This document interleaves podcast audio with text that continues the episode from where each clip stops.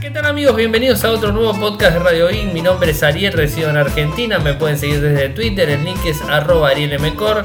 En Telegram nuestro canal Radio In Podcast, nuestro sitio web infocertec.com.ar. Y como todos los días realizamos un resumen de las noticias que han acontecido en materia de tecnología a lo largo de todo el mundo. Y bueno, hoy lunes arrancamos la semana con noticias del día viernes, sábado, domingo y lunes inclusive.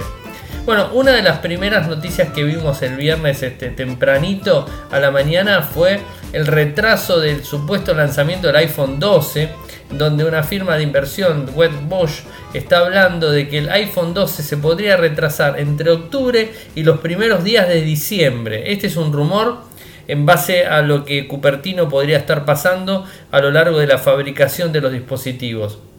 Además también dice que eh, permite que indicarían que podrían eh, colocar un lector de huellas en pantalla del iPhone 2020, un modelo el lector de huellas en pantalla. Es algo bastante controversial porque digamos recordemos que la gente de Apple nunca puso lector de huellas, sino que puso el digamos este el Face ID y el digamos el Touch ID, o sea, no es lector de huellas en sí directamente, pero bueno, Nunca hay que descartar las posibilidades de las filtraciones, así que hay que tenerlo en cuenta. Según el, eh, Economics Daily News, al menos 4 de los modelos del iPhone 12 tendrían un lector de huellas ultrasónico en la pantalla. Este modelo sería el más premium de los 4. Seguramente traería el lector de huellas en pantalla y el Face ID, o sea, me imagino que debería traer los dos modelos, o sea, las dos opciones. Pero digamos, este hay que tomarlo con pinzas y más sabiendo que podría estar siendo lanzado en octubre, donde rompería rompería una tradición, porque realmente recuerden que a mediados de septiembre la gente de Apple está lanzando todos los años los nuevos iPhone. En este caso estaríamos hablando de octubre, noviembre o inclusive primeros días de diciembre. Todo por el coronavirus. O sea, esto es algo que ya lo conocemos y que sabemos que viene retrasando los lanzamientos, viene retrasando las, este, las producciones en masa de los dispositivos. Y bueno, no sería nada extraño que esto suceda. Pero bueno, estaremos atentos y comentando. Algo que se ha filtrado también el día, esto fue el día sábado, y la verdad llamó mucho la atención porque es un equipo que su primera versión, el Xiaomi Pocophone 1, el F1, era un dispositivo económico, no era un dispositivo caro, que no llegaba a los 400 dólares. En cambio, parece ser que, eh, según un portal en Portugal, el, digamos, el nuevo, el nuevo, el Poco F2 Pro tendría un costo elevadísimo, o sea, estaríamos hablando de arriba de, digamos, este, un valor de arriba de 750 euros, un valor elevado, en donde, según las filtraciones, el dispositivo tendría una pantalla LCD de 6 de 6.67 pulgadas, resolución 1080 x 2400, HDR10 un procesador Qualcomm Snapdragon 865 con GPU Adreno 650, una memoria RAM en 6 con 128, 8 con 256, unas cámaras traseras, digamos, principales de 64 con sensor Sony MX686, hoy grabación 8K, un gran angular de 13 megapíxeles, macro de 5 megapíxeles y un sensor de profundidad de 2 megapíxeles. Una cámara delantera principal, frontal, digamos, de selfie, eh, con 20 eh, megapíxeles con un foco 2.0, batería de 4700 mAh, carga rápida en 33 con cargador en caja, Android 10, MIUI 11, no, MIUI 11, el lector de huellas bajo pantalla, NFC, USB-C, Wi-Fi, Bluetooth 5.0, jack de auriculares, IP53, etc. Este sería el dispositivo eh, que se parece al Redmi, estas son las características del Redmi K30 Pro, el cual podría ser el mismo dispositivo que el Pocophone. Diferencias, en principio, es el Redmi K30 Pro viene con una pantalla en, este, en LCD, Super LCD. En cambio, el otro vendría con una pantalla AMOLED. Pero bueno, no tenemos mucha información al respecto, simplemente el valor de la, digamos, la información de este portal de Portugal que lo, digamos, lo presentó, se llama 4G News y digamos, este, pone el valor eh, a ese precio que les dije, 7,49 euros. Y lo que aducen por qué estaría tan caro es por el micro del 865. El micro Snapdragon 865 es un microprocesador muy costoso y más porque trae 5G, es el primero que trae 5G y bueno, tendría una, un coste elevado que no así trajo el 845, el 835 y los anteriores. Pero bueno, eh, tendríamos que estar esperando a ver digamos, si esto es así o no es así. Pero bueno, paciencia y a esperar. Bueno, Cami nuevamente subió un nuevo video, en este caso, digamos, este, orientado a Harry Potter, la saga de Harry Potter, y digamos, este, habla, digamos, este, es una eh, digamos, es una pregunta que ella se hace y va respondiendo en base al mismo desde diferentes puntos de vista si Hagrid era un mortífago. Bueno, para el que no conoce, Hagrid era ese cuidador de, digamos, de, del castillo de Howard, o sea, del colegio de Howard, este, en donde Howard, disculpen, o sea, mi, mi, este, mi idioma potteriano es bastante flojo. Eh, bueno, Hagrid era, eh, digamos, el cuidador y estaba por fuera, era un, era un gigante grandote, barbudo. Bueno, ese sería Hagrid y lo que pregunta Cami es realmente si Harry era un mortífago. Bueno, esos este, ayudantes de Voldemort. Pero bueno, este, estaremos eh, atentos a que vean el video y después puedan, digamos, este, dar sus propias conclusiones. Está ahí el videito para que lo tengan disponible. Y no solamente eso, sino que ayer grabamos un especial de series y películas con Clau. Así que bueno, tienen un podcast, ya arrancaron el lunes a la mañana con un especial de series y películas. Estuvimos hablando de muchas series y películas, de todo lo que vimos en abril, marzo, finales de marzo, eh, principios de abril, todo abril completo. Así que bueno, tienen un especial del mismo, digamos, disponible para que lo puedan escuchar y después este, hacer los comentarios pertinentes. ¿Qué más? Bueno, nuestro amigo Ángel de UGeek subió un nuevo podcast, es Ubuntu 20.04 en nuestra Raspberry Pi y placa ARM. Este, digamos, es por eso. Eh, lo que él habla directamente está orientado a eso. Así que bueno, está el, podcast para que lo puedan ver.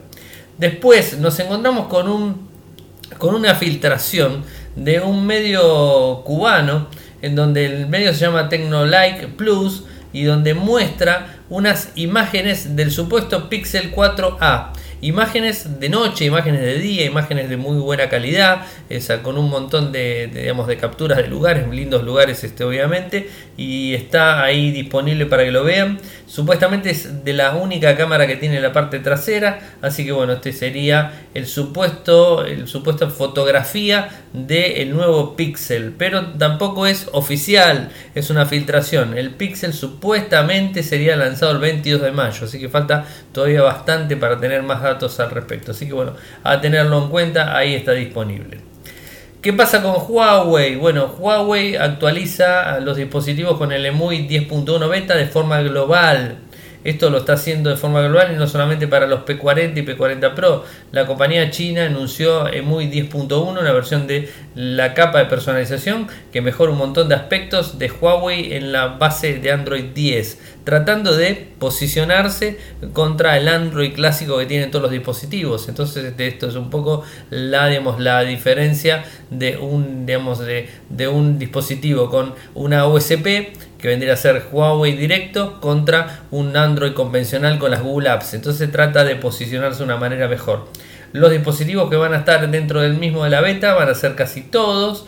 Mejoras globales de LMUI 10.1 es el asistente Celia, virtual Huawei que reemplaza el Google Assistant, MapTime, una aplicación de videollamadas, Huawei Share mejorado, nueva galería, mejores en multimedia, colaboración en multiplataforma, CAS más para enviar contenidos a la televisión de una menor latencia, amplificador de sonido para aumentar el volumen máximo, mejoras en rendimiento privacidad y nuevos temas.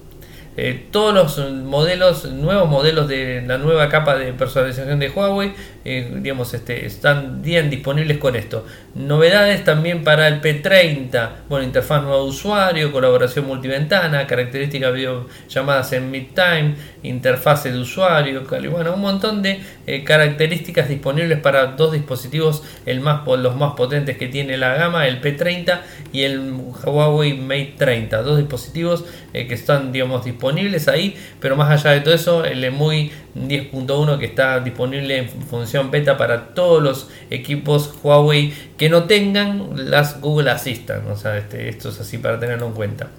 Y un informe que da un poquitito de, de miedo en donde vemos cómo se desploma por el, por el, por el COVID-19, se desploma las ventas a nivel mundial de smartphone. Esto comparado las mismas cifras a lo que fue el 2019. Las ventas han caído un montón. Según la gente de Counterpoint Research, el número de dispositivos ha bajado de forma drástica. Eh, bueno, se puede verificar que los únicos que están manteniendo y que siguen vendiendo dispositivos fuertemente son Xiaomi y Realme. Son los dos únicos que están vendiendo dispositivos. Hay una diferencia mínima de 46 millones menos vendidos en el primer trimestre del 2020 eh, comparado con el primer trimestre del 2019. 46 millones de dispositivos. Una baja del 13% de móviles, esto también lo dice la gente de Canálisis, donde ven ventas globales que un 13% de una cifra no tiene digamos, este, ningún tipo de, digamos, de comparativa en la historia de la industria directamente. Esto la verdad que está afectando cada vez más a las ventas y además este, a todas las economías a nivel mundial, regional y como le quieran decir, y no solamente a la tecnología, sino que afecta a, todos los, a todas las economías de todo el mundo. Está frenando, realmente está, nos está, y, digamos, este, el, el COVID-19 nos está, y, y digamos, este, metiendo en una, en una burbuja terrible de complicaciones este, que vamos a tener una vez que salgamos de todo esto. Vamos a tener un montón de problemas económicos a lo largo de todo el mundo, despidos a nivel mundial, este, empresas con problemas, este, están y además este, es lógico si se está trabajando un porcentaje muy bajo de todo lo que tiene que ver el, el, la capacidad operativa de un país, se está trabajando una muy poca parte en todo el mundo, entonces esto genera un problema muy grave. Pero bueno, ¿qué va a ser? Este, es la pandemia que nos está asolando a todo el mundo y la estamos pasando lo mejor posible. Así que cuando salgamos de esto, yo creo que va a ser un antes y un después del COVID, va a ser un antes y un después este, en la vida de todos los humanos que estemos aquí sobreviviendo en esta tierra. Pero bueno, otra que me queda para hablar es de Xiaomi, en donde eh, lo han acusado de estar revelando datos del navegador a, a los servidores eh, chinos. Esto es un poco lo que esto lo, puso la gente de Forbes, es un informe eh, que ha destacado que los navegadores nativos de los móviles Xiaomi recolectaban información constantemente, incluso cuando los utilizaban en modo incógnito, que teóricamente no podría guardar ni cookies, ni contraseñas, ni histórico, ni nada que se le parezca. Eh, en defensa, la gente de Xiaomi, ¿qué es lo que salió a decir? Que es una solución común que permite mejorar la experiencia de usuario en diversos productos. Esa es la, digamos, la, respuesta. Eh, Carlos Kirlik, un este, investigador en el campo de la seguridad cibernética, calificó los móviles Xiaomi como una puerta trasera con funciones de teléfono, directamente, o sea, muy duro. Eh, digamos, este, lo dijo medio en broma, pero lo terminó diciendo. Eh, lo hizo al hablar con Forbes directamente para explicar que los navegadores nativos en los móviles de Xiaomi recolectan diversos datos mientras los usuarios los usaban. Nos aseguran de que todo el proceso sea anónimo y encriptado. No, tú no. Eh, cada, cada, solicitud que hago se adjunta a un identificador único que no cambia. No absolutamente ningún intento de hacer esto anónimo. Es lo que dice digamos, este, el 2 de mayo en una cuenta de Twitter, la cuenta Cyber Gibbons, en donde habla directo. Eh, incluso si utilizábamos DuckDuckGo, los datos también estaban filtrados. O sea, no solamente utilizando Google, sino cualquier otra. Inclusive el modo incógnito. Xiaomi quiso digamos, desprenderse directamente de esto, defenderse, indicando que todos los datos que recolectaban eh, están, protegen la privacidad del usuario y que todos se anonimizan y se cifran. Kirby aún así dijo que capaz de descifrar esos datos para demostrar que podrían asociarse a una persona concreta. O sea que es un problema bastante complicado. Los datos eh, se almacenan en servidores extranjeros, en China obviamente. Dicen ellos que no en China, sino que en servidores de otros países, donde las leyes de protección de privacidad locales del usuario siguen de forma estricta. No, sé qué decir realmente con esto. Hay una manera de ponerlo. Xiaomi agrega, ahora agrega una opción para desactivar la recolección de datos. O sea, a pesar de todo esto, surgieron dudas y un montón de eso y ahora permite eh, decirle modo incógnito, o sea, ponerlo en modo incógnito mode y directamente de esa forma no está. Les voy a pasar la nota para que lo puedan ver directamente y puedan este, sacarlo. Las versiones afectadas, estamos hablando de el navegador de, Xiaomi, no el Android Chrome, Google Chrome, o sea, no el no Google Chrome, sino los navegadores Xiaomi que están por default activados directamente es el, la versión 12.1.4 de mi browser, mi browser la versión 3.43 de Mint Browser. Están ya disponibles para que se puedan actualizar y ahí este, eliminar este problema y lo que tiene que ver con la navegación este, de forma incógnita lo pueden hacer. En mi caso puntual no tengo ese problema porque estoy utilizando un Xiaomi Mi A3 que tiene lo que sería Google, eh, Google eh, One. Entonces este, no estoy teniendo ese problema porque tengo Google Chrome como navegador. No tengo el navegador directamente Xiaomi que viene instalado en los dispositivos con, con Miu, este, la versión que toque. Pero bueno, es, la verdad es un tema bastante complicado. Y lo que quería contarles en estos minutitos finales es que estuve probando el fin de semana la versión de Ubuntu 20.04. Eh, como les había dicho, eh, traté el viernes, el primero de mayo, por más que era un día no laborable, espero que lo hayan pasado muy bien, obviamente. Eh, estuve trabajando sobre esa versión, utilizándola, probándola. La verdad es que funciona, funciona sin problemas hice la instalación perfecta, en unos cuantos pasos tenés este, el sistema operativo funcionando. Funciona más rápido que la versión 18.04. Eh, tiene algunas este, diferencias gráficas que están mucho más buenas y mucho más este, eh, corregidas en el, entorno en sí.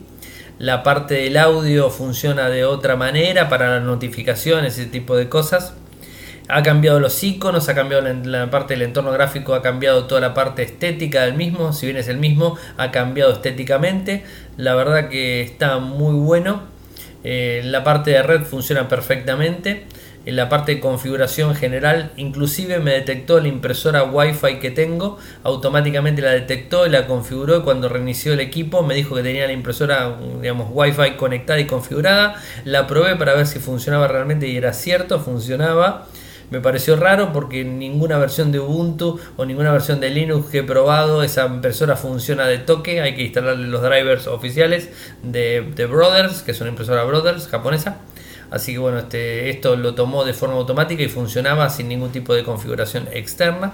Funcionaba sonido, funcionaba la placa de video perfectamente, funcionaba inclusive tomaba el monitor, el número del monitor, cuál es el que tengo funcionando sin ningún tipo de problemas.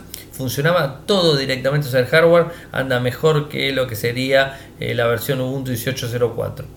Eh, ¿Qué más? Eh, algunos me reportaban que tenían problemas con la parte del sonido y que digamos este, cuando hacían escuchar en Ringtone Box los CD les funcionaban mal. A mí particularmente no tengo lectora de CD en la, en la computadora, así que no lo pude probar, pero utilizo VLC para todo el mundo, para todo lo que tenga que usar y no, no he tenido inconvenientes. Vi un poco una película para ver cómo se veía, si tenía algún lag o lo que sea. No tuve lags. Permite también contenido en cast directo para compartir.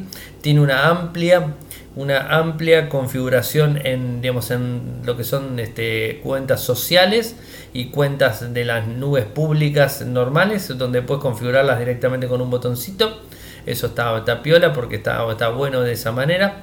Eh, Samba sigue teniendo el mismo problema de siempre. Eh, para configurarlo o pones el modo anónimo o pones el modo eh, que compartís todo completamente, o sea, de forma gráfica. Tenés que compartirlo de forma manual. Yo particularmente utilizo el comando smb password, entonces menos A, el nombre y ahí le cargo la clave y ya está funcionando. Pero si no, no tenía opción. En otras versiones anteriores sí se podía configurar y ponerle una clave única para todas las comparticiones que pongas directamente. En esta versión no se la encontré al menos. Permite compartir la pantalla con una clave también, obviamente.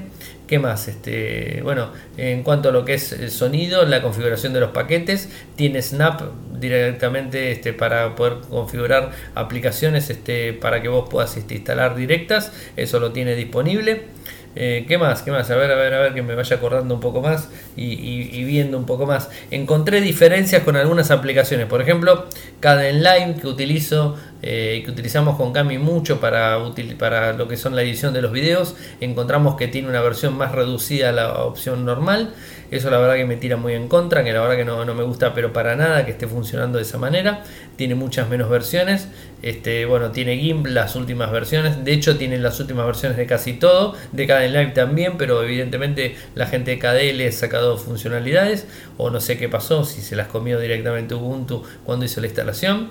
Eh, después tiene todo el sistema de mensajería para poder enviar las notificaciones de error y ese tipo de cosas normalmente como siempre. Y después este, el sistema de instalación de paquetes, eh, digamos, puedes instalarlo de la forma convencional o de la forma de Snap, como les dije.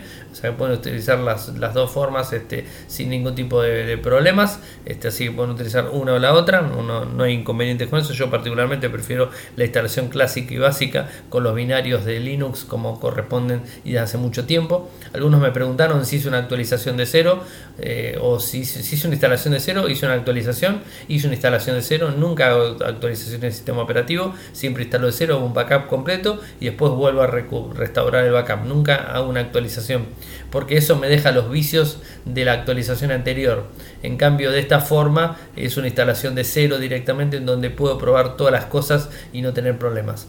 Después, en cuanto a lo que es navegación, obviamente le puse Google Chrome de forma predeterminada, funcionó perfecto. Tuve un problema con el audio que no sé bien cuál era el tema, que me, hacía un ruido medio extraño en algunos momentos, pero después se solucionó.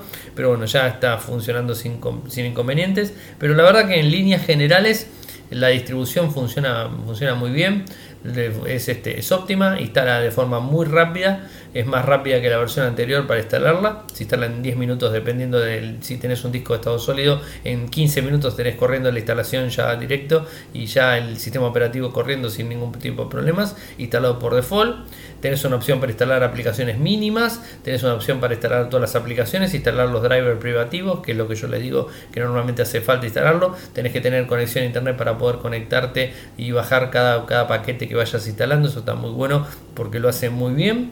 Y después este, todo funciona perfectamente, no he tenido ningún tipo de inconvenientes con el escritorio, no he tenido ningún tipo de inconvenientes con algún lag que tenga la pantalla en general, o sea, funciona y responde automáticamente, leemos este, ninguna aplicación me trajo ningún problema, así que bueno, la verdad este, un 10 le tengo que dar, realmente funciona perfectamente, excepto por cada inline, que es el, dolor de, cabeza más grande que tengo, es que no tiene las opciones que tenía cada inline antiguo, eh, que ahora bueno, este este, las ha eliminado, algunos las ha renombrado y este las ha eliminado. Pero bueno, o sea, es lo único que podría llegar a decir de la nueva distribución de, Ubuntu lanzada hace muy poquitito, que tenía, digamos, este, tenía la, la, eh, este, el compromiso de probarlo y contarles a ustedes a ver qué me había parecido.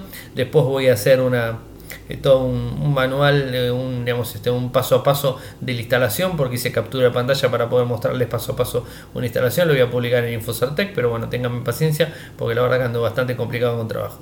Pero bueno, espero que les haya gustado el programa de hoy. Saben que si nos quieren apoyar, lo pueden hacer de una manera muy simple, desde Patreon, nos ayudan muchísimo. www.patreon.com barra www.patreon.com barra de un dólar en adelante nos ayudan muchísimo. Después nos siguen desde Twitter, mi nick es arroba arielmecor, en Telegram nuestro canal Radio y Podcast, nuestro sitio web infocertec.com.ar, mi correo electrónico personal arielmecor.gmail.com y si quieren este, hacer alguna consulta por Telegram, mi usuario también es arielmecor. Muchas gracias por escucharme y será hasta mañana. ¡Chau! Toyoko ofrece cursos de programación y servicios de desarrollo de software a medida. Para más información ingresar a toyoko.io. Podés editar tu libro digital en Infocertec. Encontrá más información enviando un correo electrónico a info.infocertec.com.ar. Para auspiciar en Radio Geek Podcast, pueden enviar un correo electrónico a la cuenta info.infocertec.com.ar.